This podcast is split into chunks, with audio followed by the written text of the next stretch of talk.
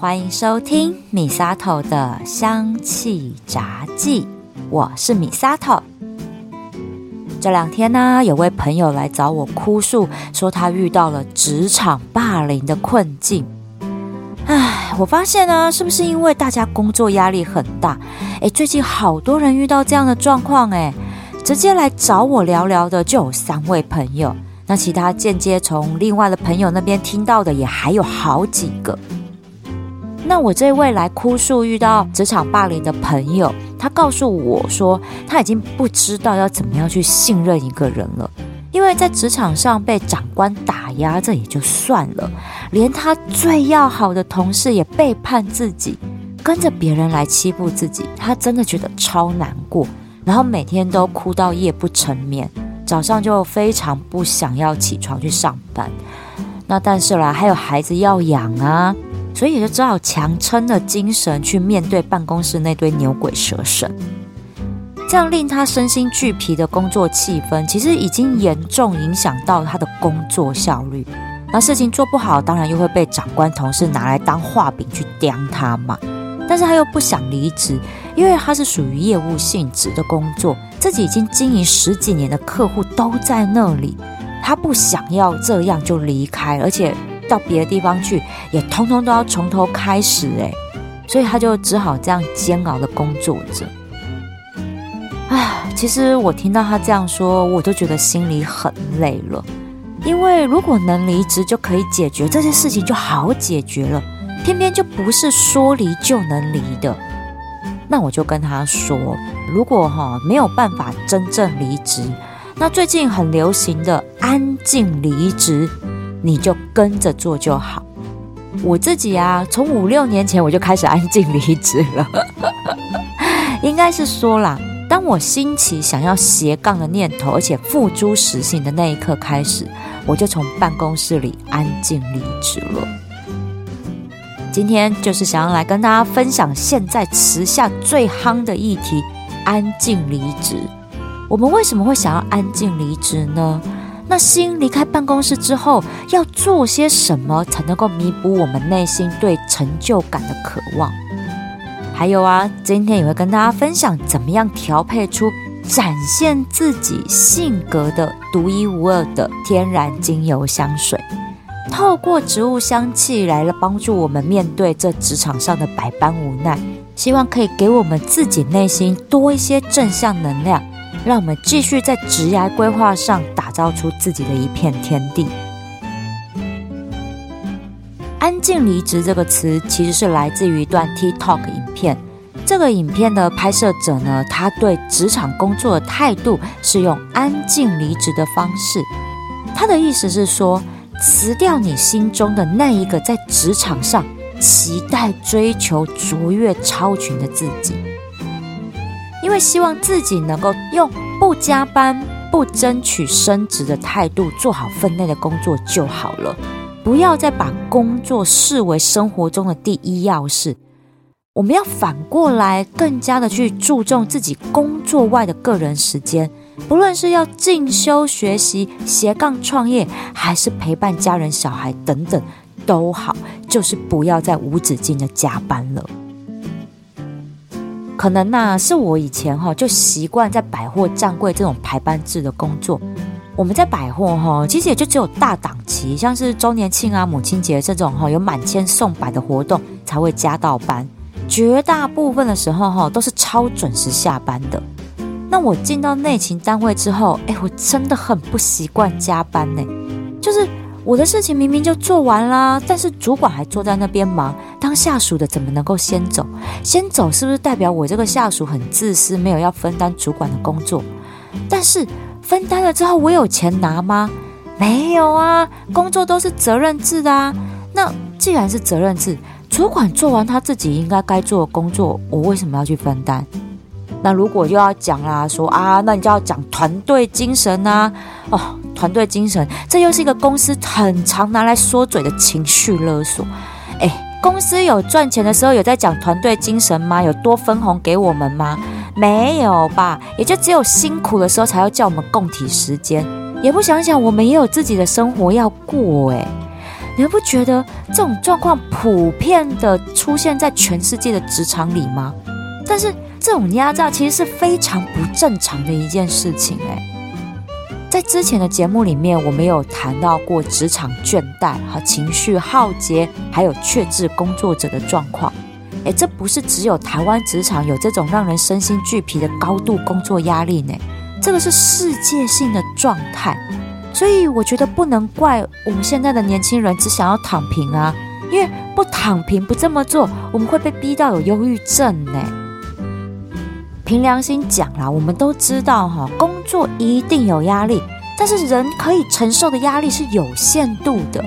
公司花钱请一个员工来做事，就应该要有这个认知。他一天八小时能够做多少工作，这个都是可以预先规划出来的。怎么可能要无止境的一个人去完成很多事情？以前我们在学企业管理的时候，有一定都有教到什么叫做组织分工。一个人做两三个人的工作，这很明显的就是分工没有做好啊。然后呢，又预缺不补。那如果真的要不补，干脆缩编嘛，对不对？哦，好啦，我很劳方，真的，因为我们自己处在这样不公平的职场环境。连疫情期间居家工作都要被质疑有没有好好在工作上班，我真的觉得受够了。好，不要怪员工会想要安静离职，应该先想想公司为什么会让员工有这样的念头吧。那在我们之前聊职场的情绪耗竭这一集节目里面，我们就有提到，人们在职场上面的负面情绪其实分有阶段性的，有四个阶段。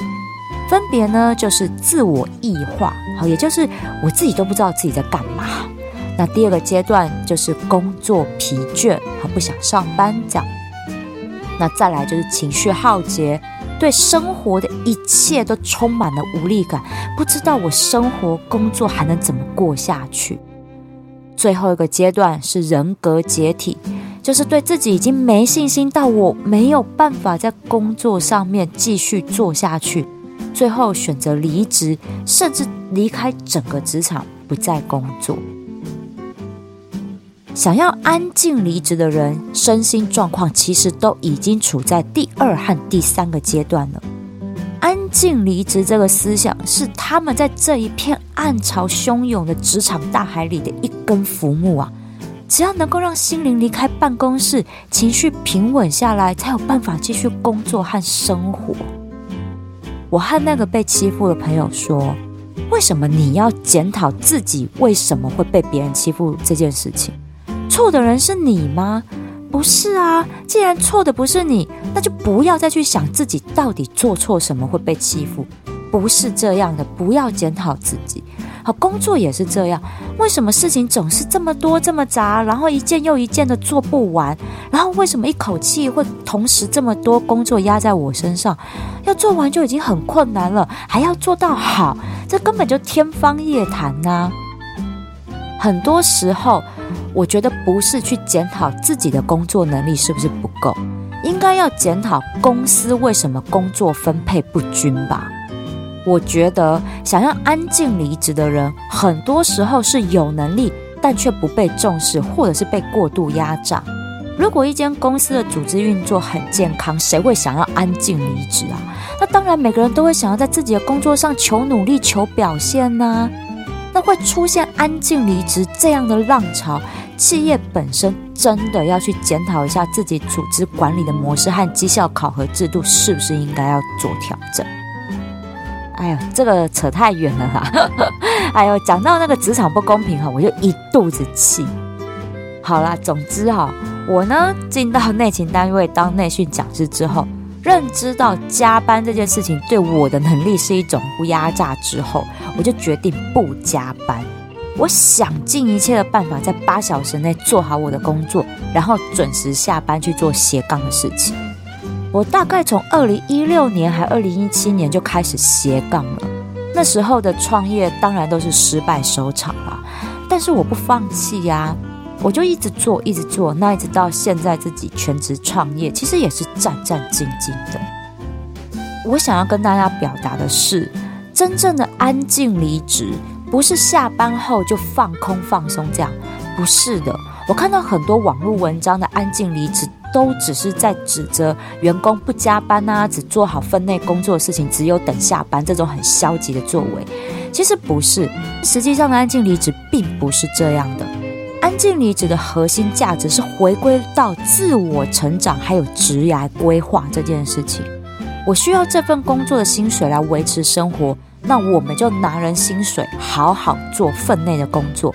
但是我的私人时间，我就想要拿来休息和进修啊，而不是连私人的时间都要来接收工作的 email 和赖讯息，然后下不了班。拜托，老板不睡也不要这样，不给员工睡好吗？我觉得就是这样的行为，才让安静离职去盛行起来，因为员工没有办法真正下班。那也可能啦，因为我这样的想法，所以我非常奉行一人公司这个理念。我觉得有什么工作需要，我可以外包出去，没有必要一定要请人。哎，请一个员工也是一个压力耶。之前我在百货站柜时候的那家公司，那个老板对员工真的很不错，我超喜欢他的。但是我也看到他面对各种经营压力，很为他心疼哎，所以我就很努力的为他做业绩，因为他是真的是一位有赚钱就会回馈给员工的好老板。但是经营困难的时候，他自己苦就往肚里吞。他卖车卖房去借高利贷，然后真的已经到走投无路的时候，才来跟我谈说能不能减薪。我真的懂他那时候遇到的巨大压力，但只是我也有我的生活要顾，最后我就选择离职。那他也很祝福我，我们就到现在还是保持很好的关系。好，这真的是我遇到这么多老板最好聚好散的一个。平心而论啦，绝大部分的员工在上班的八小时，其实都是很认真上班的。但是，真的有这么多的事情是每天八小时，一周工作五天都忙不完的话，是不是应该要多请人来做呢？一个员工做两个人的工作，他只能交出六十分的工作成果，和两个员工。交出八十分、九十分的工作成果，到底哪一个对公司才是真正有帮助？我觉得当老板的人一定要好好思考这件事。那再回过头来啦，我从以前其实就一直蛮鼓励大家一定要出来斜杠，因为靠山山倒，靠老板老板跑，只有自己才是最可靠的，不是吗？那我前一阵子有去上另外一档 podcast 节目，叫做《老欧说书聊性谈生活》。我会把当天的节目直播的连接放在节目叙述栏位。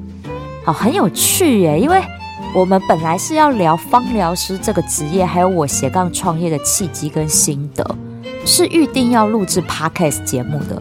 那到了录音现场呢，我和老欧两个人就小聊了两句，就心血来潮，老欧就说：“那我们来直播好不好？”好嘎仔，我那天妆化得美美的，那我们就 OK 啊，直接在 YouTube 上面就开直播。原本预估是录半个小时啊，结果一聊聊了快一个半小时。老欧真的也是一个很好聊的人。那那天老欧他就问了我一个问题，他说：“你的人生如果走到了尽头？”你要刻一句话刻在你自己的墓碑上，你要刻什么？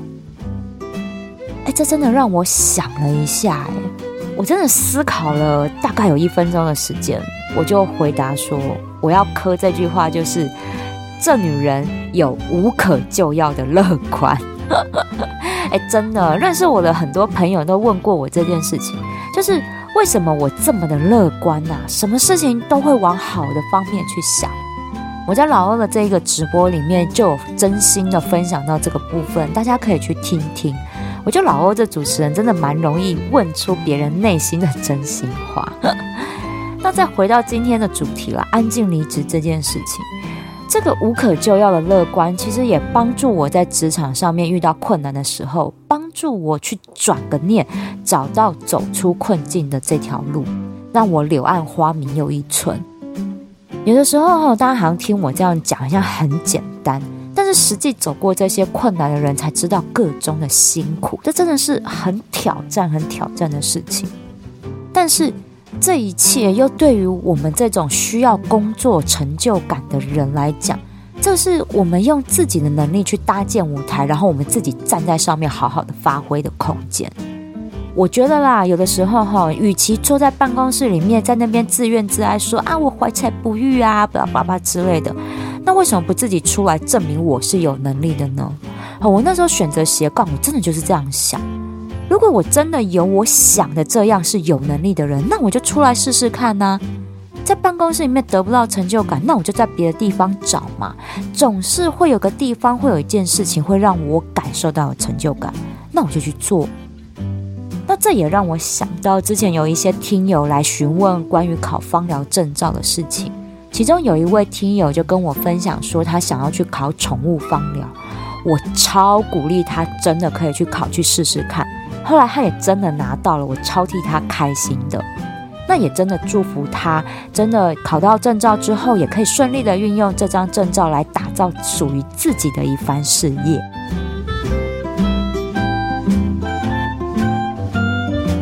那芳香疗法怎么来帮助想安静离职的人重新建立起对自己的信心和勇气呢？那就是大家都来卖精油创业。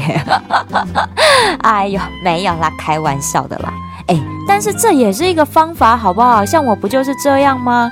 如果啦，真的大家对于芳疗产业有兴趣。不是只有做芳疗师的这一个选项而已，其实芳疗产业是有很多很多项目都可以发展的，而且啊，里面水很深。如果大家想要以芳疗起家创业的话，一定一定一定要先做功课哦。好，我非常推荐大家可以去听听《质感生活》这档 Podcast 节目，主持人 Eason 他就是精油产业的第二代接班人。非常清楚芳疗产业背后许多运作的细节，而他在节目里面也分享了很多这方面的经营资讯，我自己受益非常多，所以我也推荐啦，如果真的想要走芳疗产业的听友，真的可以去了解一下。但是我今天要分享的是运用调配代表自己个性的天然精油香水。用植物香气来重建对自己的自信心，还有给自己勇气。为什么是用香水？哈，这个是我和我身边的好朋友们的亲身体验。话说啦，我在接触芳疗之前就一直有使用香水的习惯，我始终都在寻找那个可以代表我自己的那个香味，就是远远的闻到香味就知道我来了的这一种。这不是因为香水喷太多、喷太浓吗？对，我就是喜欢喷这么浓，要这样我才闻得到。哎呦，反正啦，我就是一直在寻找这样的味道。但是呢，偏偏我最爱最中型的 Chloe 同名淡香水，是一堆女生都爱用的，那就不独特啦。因为走到哪里，真的都是这个香味。所以我就一直反复在寻找我喜欢而且能够代表我，然后又不会撞味道的香水，啊、哦，这真的超难的。我和我一群爱香水的朋友们真的很困扰这件事。那后来我学芳疗之后，开始自己调香，就觉得很有趣。因为精油调香这件事情，你其实不用担心味道搭不搭，因为植物精油它们本身会彼此交融出不同的层次香气。即使使用同样的两支精油哦，比例不同，散发出来的香味层次也会不一样。那再加上啦，精油本身会因为气候环境啊、生长的土壤等等，同一种精油也会有不同的香味。所以天然精油香水真的很少撞香。所以呢，我就推荐给我这一群香水爱好者，我们大家就对精油调香真的着迷到不行。所以今天我也想要来分享，怎么样来调配出一支代表自己的精油香水。调配代表自己的精油香水，首先一定要做一件事情，就是要把自己家的精油做个整理，按照九大植物精油类型性格来分类，分成木质类、花朵类、香料类、果实类、药草类。种子类、叶片类、树脂类，还有根部类这九大种。有些植物精油哈比较难分呐，像是真正薰衣草，它就有花香也有草香啊。那这时候我就会去看，哦，这支真正薰衣草它是属于整株植物去蒸馏的话，我就会把它分类在药草类。那如果只有花朵蒸馏，我就会分花朵类这样。那像还有啊，黑胡椒精油，它既是种子类，也是果实类。那像这一种的，我就会摆在中间。那到时候全部都分完了之后，看诶哪一类的精油比较少，我就把这种中间的类型哈归类到比较少的那一区。好哦，那这样都分类好了之后呢，我们就要静下心来，准备来和精油们做心灵交流。首先，我们就要先挑出自己。最最最喜欢的那一支香气的精油，我们来闻闻看它的香气，感受一下它带给我们这种开心、愉快的这一种感受。同时，我们去思考一下，为什么我会这么喜欢这个味道？这个精油的香气，它弥补了我人格上的哪一个缺口？像我啊，我最最最喜欢的就是玫瑰这个香气。大家都知道啊，我这一辈子都希望能够当一个有优雅气质的女孩儿，但是真的很难。我一开口就破功啊！如果你们大家来听我讲课，也知道我就是一个喜欢欢乐气氛的讲师，所以我真的很难优雅的起来。那玫瑰的香气，它可以弥补我心里的这一个缺口。同时，在香气上也补上了我想要有气质的这一件事情，因为天然的玫瑰花香是非常精致的，所以也可以给别人一种有气质的感觉。好，那大家在闻自己最喜欢的精油香气的时候，我们就去思考这个问题：我为什么喜欢它？它补足了我性格上的哪一个缺口？同时，也是和自己的内心的一个对话，就是我是不是在这个地方，我有一些遗憾在。再来第二支呢，我们要挑的就是最能代表自己性格的精油。这个时候呢，不要去对应书上面的这些知识哦，不用去对书，纯粹凭自己对于植物香气的感应来做挑选。在我接触精油人格之前呢，其实我就有感应过，甜橙这支精油就是我的代表香气，但是我不是很喜欢它。哎，真的，有的时候是这样，明明知道这支精油的个性和香气展现的方式和自己很像，但是我们就不一定会喜欢。我觉得它可能是一种同性相斥吧。但是这一支代表自己性格的香气，是可以把我们的性格优势给衬托出来的。好像像我这种无可救药的正向乐观，甜橙它这一种纯粹的甜果香气，配我真的就是相得益彰啊。好，所以我还是会选它作为我代表性格的精油。其实选这一支代表自己精油的时候，真的是内心和精油在对话。我们会去思考自己的个性是什么，去了解精油的香气为什么它会做这样的呈现。我自己是不是也有这样的个性？有别人喜欢的地方，好，也有我自己喜欢的地方。那当然也有被自己讨厌和别人讨厌的地方，是一种很往内心挖的一件事情。我觉得我自己第一次在调这个代表自己的香水的时候，我大概花了两三个小时的时间吧。绝大部分的时间都是在和精油和自己对话，在植物精油的身上会看到自己的好与不好，然后反思很多很多事情。那如果啦，中间有好多支精油都让你觉得可以代表自己，那就都挑出来，我们最后再从中间挑出一支最能代表自己的精油香气，其他支就可以来当做搭配辅助的香气，这样就可以了。那如果你最喜欢的香气也刚好是最能代表自己的性格香气，那真的非常恭喜你！我觉得你就是属于那一种言行合一的人，因为你自己喜欢当什么样的人，他也是同时能够代表你，真的就是做真我。我觉得非常非常的棒，所以我觉得都是同样一支也是 OK 的。那我们就可以再去感应，还有没有其他你有共鸣的精油？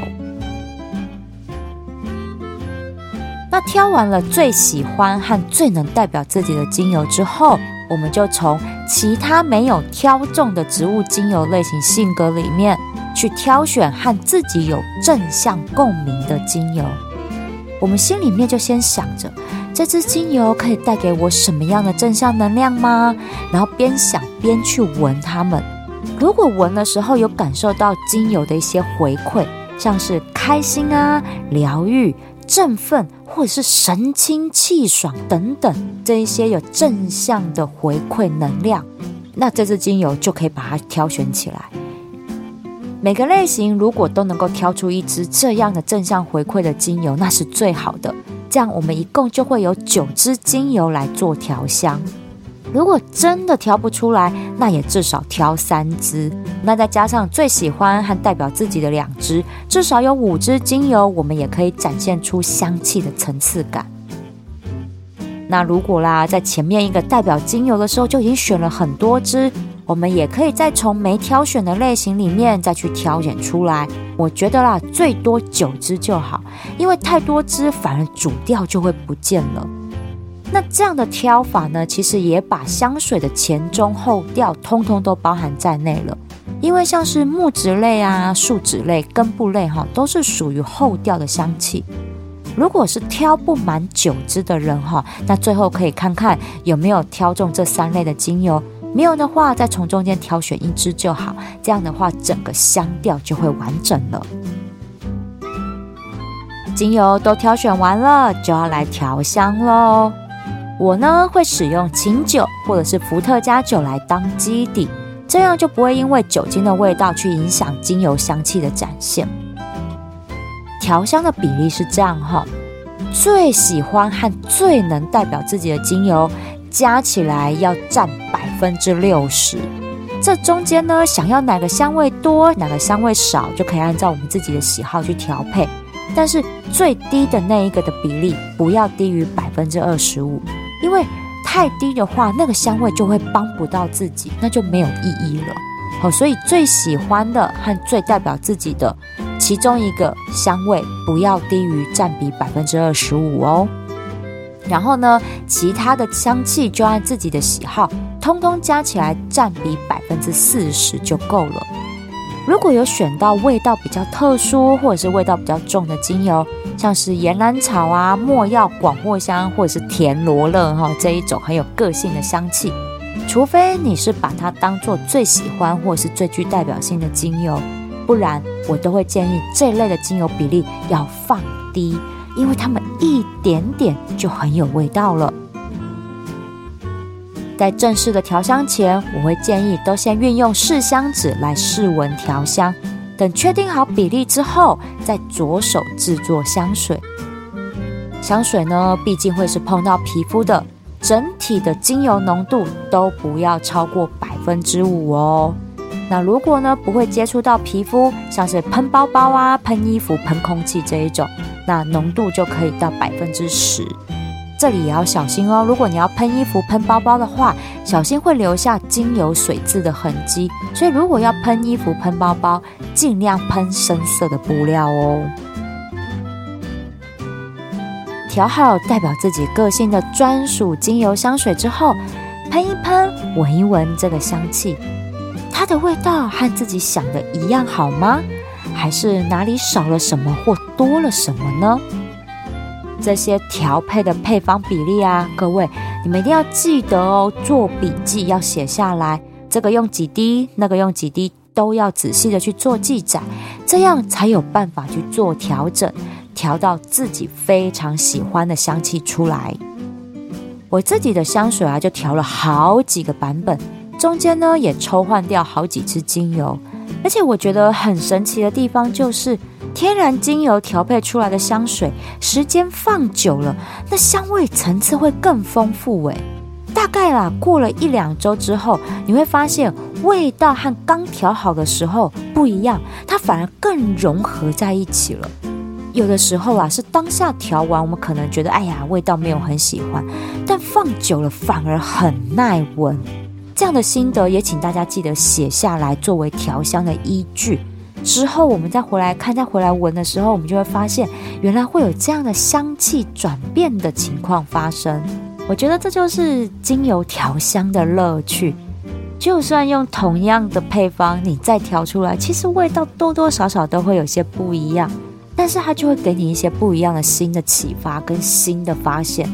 我觉得精油调香真的是非常有趣、非常享受的一件事情，这也是我们调剂身心的一种仪式感，不是吗？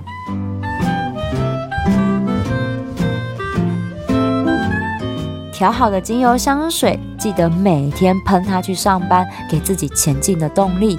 即使已经做好安静离职、斜杠创业的打算，我们还是要好好的应对正职的工作。领人家薪水，就要尽到那份薪水最大的本分。工作时间就是好好专心工作，时间到了就下班。或许啦，有些工作哈，真的是下班时间都还会接收到工作相关的讯息。例如，很多跨国企业可能都这样，但这样你真的有好好下到班休息，然后为自己的生活打算吗？是不是应该想个办法改善这样的情况呢？我觉得办法都是人想出来的，只是自己要不要去想，要不要去改变而已。有些人就会说啊啊，老板就这样啊，我没有办法，那就跟老板沟通啊。那如果沟通不了，就是我们自己要去想想看怎么做。是要继续忍耐，还是继续沟通，或者是又有什么样的一些科技工具啊之类的，可以帮助我们改善这个状况？好，我是没有办法接受那一种啊，现况就是这样啊，无解。好，这种答案我不接受，又不是数学题。诶，我数学再烂，考卷都还是写好写满呢，把我会的公式就通通写上去啊。解错了，那就是错而已嘛。但至少我有尝试的去解决它，而不是不会就不去思考说啊，这题怎么解？不会，这个是我面对人生难题的一个态度。就像今天的主题“安静离职”，如果只是心不在焉，不想工作，那只是职业倦怠而已啊。有积极的想要在下班之后打造自己的另外一个舞台，这才是安静离职的真正意义。希望呢，今天分享代表自己个性的精油香水，可以帮助大家带来正向的能量，去展现我们自己的优势和美好，同时也补足我们自己性格的缺口，去面对正视人生的困境，然后去解决它。今天分享天然精油香水调香的步骤。我会整理在节目叙述栏位，让大家可以跟着步骤一起享受精油调香的乐趣。欢迎大家也找志同道合的爱香伙伴，一起来调制独一无二的天然精油香水，让植物香气疗愈身心之外，也衬托出自己的气质。喜欢我的节目，请追踪订阅、回馈五星评价或按个赞，给我一个鼓励吧。也要记得哦，订阅我的频道。我最近默默的发现，订阅率很像有一点点低，因为我都忘了跟大家说要记得订阅哦。所以呢，除了给我五星评价或按赞之外，也请订阅我的频道吧。如果想要赞助我一份美味好吃的巧克力蛋糕，支持我继续做节目，我希望你可以把这笔钱留下来。到我的芳疗品牌香知香息逛逛，把健康带回家。Misato 的香气杂记，我们下次聊喽。